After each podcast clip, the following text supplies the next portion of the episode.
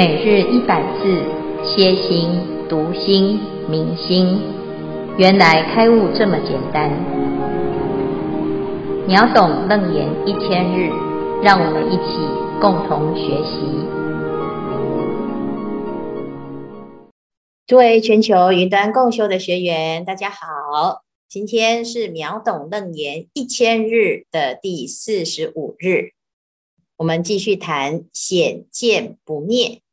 在这一番当中，波斯匿王问了一个非常重要的问题，他希望佛陀可以为他开示，以及为大众开示，证明这一念心，它可以超越生灭的宿命跟现象。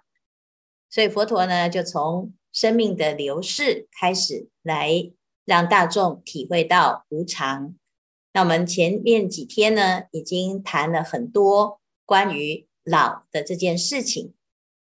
那佛陀就继续在问，我们用现在自己的感受来探讨这件事情，就是我们的色身，它是常住不朽，还是会变坏的？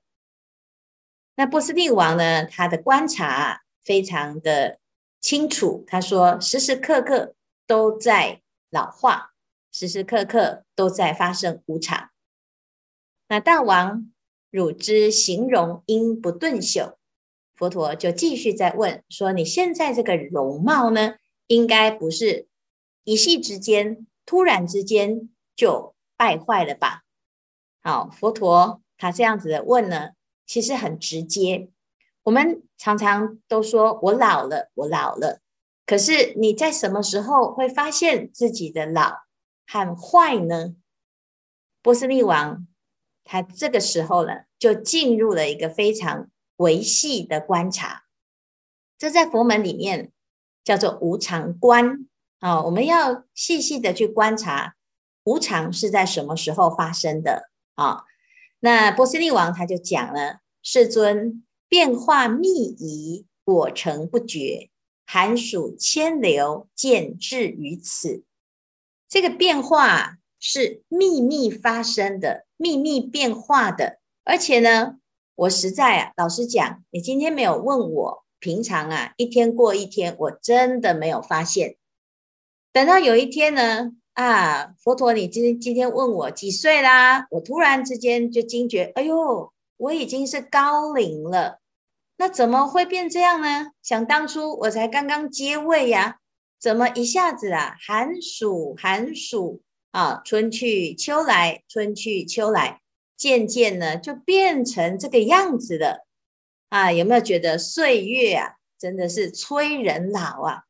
好，那我们知道呢，这个变化密仪这件事情呢，我们就要来细细的观察。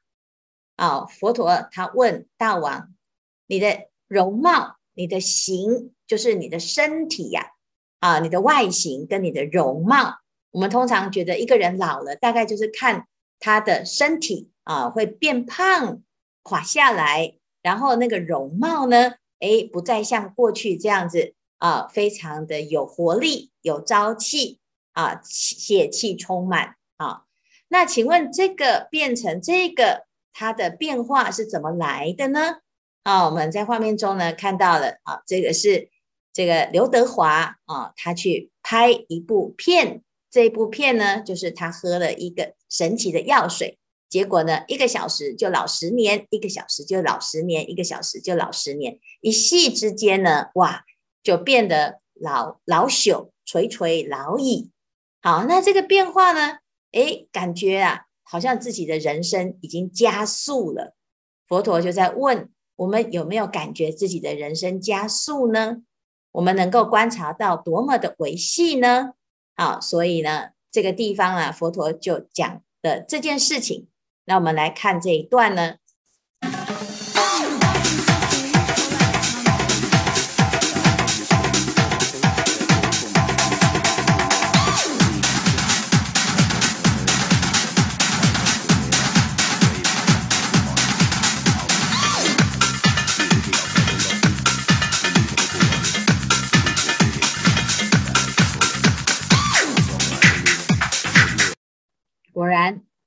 这个变化是不是好快呀！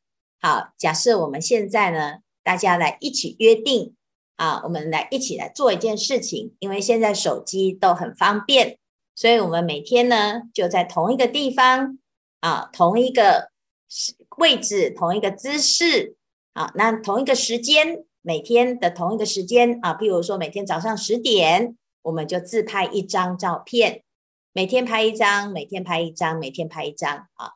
那我们来约定哦，三十年后啊，现在是二零二二年，那我们就在二零五二年的时候呢，我们把这三十年来拍的每一张照片呐，啊，都把它连接起来。那我们会有多少张呢？我们会有一万多张，一万张的照片啊，一年三百六十五张，然后呢，三十年就有一万多张的照片。那我们来开一个。人生的回顾展啊，那你会发现一件事情，就是当这个照片呢，每天、每天、每天这样拍下来呀，一天跟一天比，一天跟一天比，你不会感觉它有变化。第一天跟第二天是一样的人，第二天跟第三天是一样的人，但是呢，如果到第一万张跟回来跟第一张比起来，你就会发现惊人的差别。这三十年的差距是怎么变成的呢？其实就是在这样子的一步一步当中，每天每天当中呢，就越来越不一样。人的变化，它是秘密在变化。就像我们现在呢，其实刚刚过了四十分钟，我们已经老了四十分钟。可是这个变化，我们一点都没有察觉，我们还以为我们是同一个人，我们还以为我们的生命还在同一个地方。波斯匿王发现了这件事情，他说呢：“我来观察，我二十岁的时候虽然说年轻，可是我已经跟十岁老了十年啊，我的颜貌呢跟十岁比呢已经老了。三十岁的时候呢。”又跟二十岁比起来，又更衰败的。到了现在呢，六十又过于二，六十二岁。我们看看呐、啊，五十岁的时候啊，啊，真的觉得五十岁似乎又比现在更强壮了许多。那整个这个衰败的过程呢，哦，我们的确在变化的过程，真的是没有发现啊。有一个人呢，他拍。从二零零六年到二零一二年的时候呢，他果然就是听了，可能是听了师傅的功课啊，他自己呢也做了这个功课啊，啊，那这个功课呢，他就每天每天拍一张。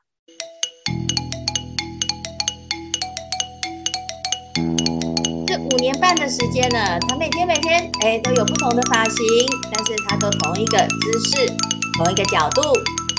啊，果然呢，排了这么多张之后呢，快转，快转，再快转，很快速的，我们就看到了，哎，好像真的是同一个人啊。那即使是如此呢，哎，短短的五年啊，啊，最后的结果是什么呢？哎，最后的结果呢，你看得出来哪一个是五年前，哪一个是五年后吗？好像有一点点看得出来。五年呢，还不会改变太多，但是如果是五十年呢？如果是五百年呢？你就会发现哦，这个距离渐渐越拉越大啊！所以呢，我们就可以看到，哎呀，这个变化，它的确是在不知不觉当中就变化了。波斯匿王他说啊，我这样子的观察，虽迟陨落，其间留意且限十年。十年来观察这个老啊，跟这个变化，其实也不够维密。好，我要继续再更细致的观察，维系思维的之后，这个变化呢，不只是十年、二十年、三十年哦，其实啊，每年都不同啊，年年岁岁花相似，岁岁年年人不同哦。每个人在一年当中呢，发生了很多事。但是最大的变化就是又增长了一年的老化。啊，岂为年变？这个也不是一年老一年呐、是一个月不如一个月，叫做一月一月的变化，不只是一个月又一个月呢，而是有每天每天的变化，每天每天都在变化当中，一天二十四小时，真正认真的去思考、沉思、地观，会发现啊，其实不是二十四小时、一个小时、一个小时的变化，而是一分钟一分钟的变化，一分钟一分钟的变化，还是。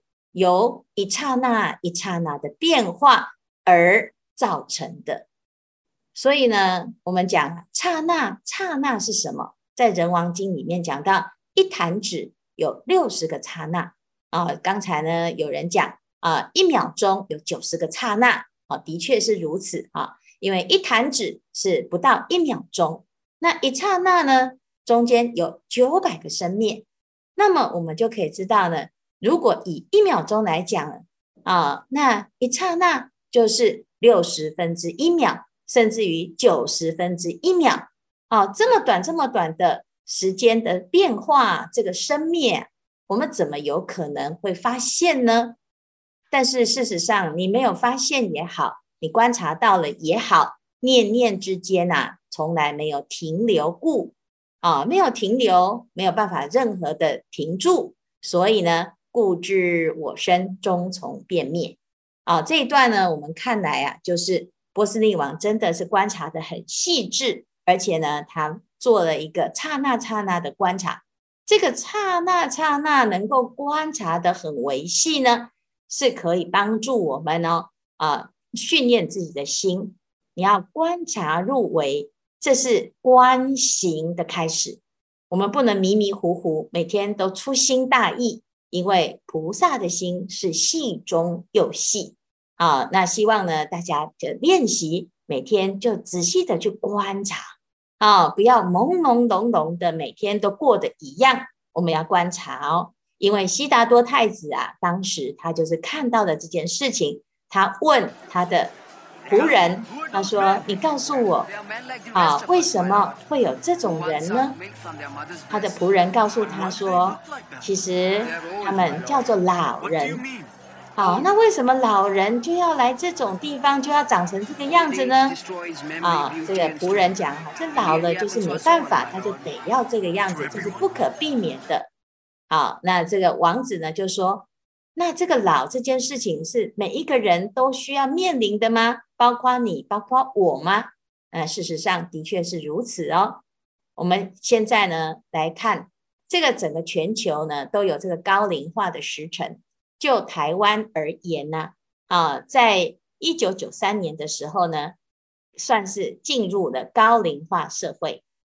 但是呢，啊，高龄化跟高龄还是不一样的。高龄化就是趋向于老化，到了二零一八年的时候，已经叫做高龄社会；到二零二五年的时候，叫做超高龄社会。四百七十万人的老人人口，已经呢占全全地区的啊，全台湾的人口呢啊，已经是五分之一。那到了二零五零年的时候呢，老年人口会是最高峰。啊，各位，我们现在呢是二零二五，也许有的人还觉得自己还不够老，还没有那么老。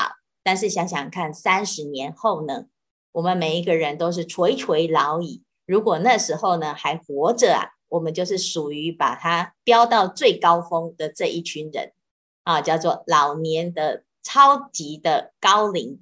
那超级高龄，我们怎么办呢？我们要害怕的是。高龄，它代表的是我们寿命的延长，但是我们会不会面临老人应该会出现的问题呢？这就是为什么我们在这一番要特别认真的探讨，因为佛陀有一个秘诀，可以让我们的高龄呢变成一种智慧的累积，而不是一种衰败的象征。啊，在整个研究当中呢，就发现啊，我们的智力当中有两种智力，一种是会随着年龄的增长而衰败的，一种是随着年龄的增长而积累的。好，那这一个呢叫做流体智力，一个叫做晶体智力。流体智力是与生俱来的，他到二十岁的时候，达到巅峰，所以二十岁之后呢，就开始往下走，会越来越笨，记忆力衰退啊。那但是呢，还有一种智力叫做晶体智力，这个是后天累积的知识与技能，还有我们经过了修行修炼之后呢，这个晶体智力啊，会随着经验的累积，不经一事不长一智，这个叫做智慧。那如果我们累积的是晶体的智力，也许越老会越有用。但是如果我们只有着眼在流体之力，我们会随着年龄的衰败而不断的退化，甚至于最后呢，变成社会的负担。所以我们要知道呢，我们的心啊，要往哪里去，是自己对于自己。岁月流逝的认知，现在波斯匿王他观察到刹那刹那、念念之间不得停住，所以呢，他知道我们终究是要面对这个变灭。但是佛陀呢，他说，我们接下来呢，就要来探讨，在变灭的生命当中，还有一个不生不灭的。你要知道这件事情，我们的死亡乃至于老化。就有的转机。以上是今天的内容，来看看大家还有没有什么问题。师父，师父，我是美琴，美琴。啊、今今天我听师傅说，看到不是溺亡的无常，让我感触良多。我从小就非常喜欢出家人的庄严外表，尤其是到了十八岁之后更加严重。只要在路上呢，看到出家人的话，多多少少我都会有有一点不舍。请师傅，可是，请示师傅，我知道自己的时间哦也不多了啦。坦白说，就迈刚刚你说的迈入老年了。呃啊，因为这样的话，我选择了自己想要精进佛法的心。啊，可是这样的话，当然有一有一就会舍掉二嘛。就家里就顾比，其实家里人就顾比较没办法顾得那么好，嗯，所以家里人有时候就会 complain 说啊，你这样太自私了啦。我在想说，师傅这样，我是不是真的很自私啊？请师傅开示。这是你的问题是吗？对，这是我的问题。我就一直认为，我真的是不是如他们说的口中说的，我那么自私吗？那就为了自己的，因为我一直想说，我。真的年纪也不小了，再不自己好好精进多，因为我从小就非常非常喜欢出家人，就特别喜欢，就不知道怎么搞的。他、嗯啊、可是一直以来就为了家庭忙碌，我都没有时间嘛。啊，现在好不容易到了这段年纪，属于我自己的时间，我想精进我自己，我觉得我没有很过分啊。可是，在旁人的眼光看起来，就觉得说啊，你很自私呢。啊，把孙子丢在家里、嗯，把什么家里都不管，那就一天到晚。回来家里都是看经文，一天到晚都是看经书，都没有属于家里的人的时间。请师傅开始为我开始。我们呢，呃，我们其实应该要很第一个很感恩啊，就是家里面的人愿意让我们学佛啊。第二个，你要很感恩你自己愿意学佛，因为我们现在在听波斯匿王在讲老这件事情，这个不管讨论不讨论呢，其实它就是一个现象。但是接下来后面佛陀要叫波斯匿王学的，就是让我们翻转老人的这个宿命。所以，如果我们真的，我相信呢，现在如果跟上师父的队队伍的哈步骤的哈，你会发现呢，你根本就来不及老，你会每天每天忙得不得了，比年轻人还有用。那这个对年轻人来讲，他没有办法理解我们的价值。当我们的老不再是家人的负担的时候，其实我们是对家里最有贡献的老人。这个老这件事情呢，现在为什么大家在探讨高龄化？因为随着老就会有病，随着病呢，有的人啊还没有马上死，每天呢就是在这个照顾的问题。还有失智的问题，会是造成很多年轻人很大的负担。所以，我们如果呢，啊、有智慧的年轻人，他就会希望鼓励自己的家里面的长辈赶快修行，因为修行的长辈啊，他不但脾气会变好，个性会变好，而且呢，他还会越来越健康，然后呢，长命百岁呀、啊，哦，他又会有福报啊、哦，因为老人家时间多哦，他就一直用功，一直用功。那不只是你们的修行呢，一定不是只有回向给自己吧？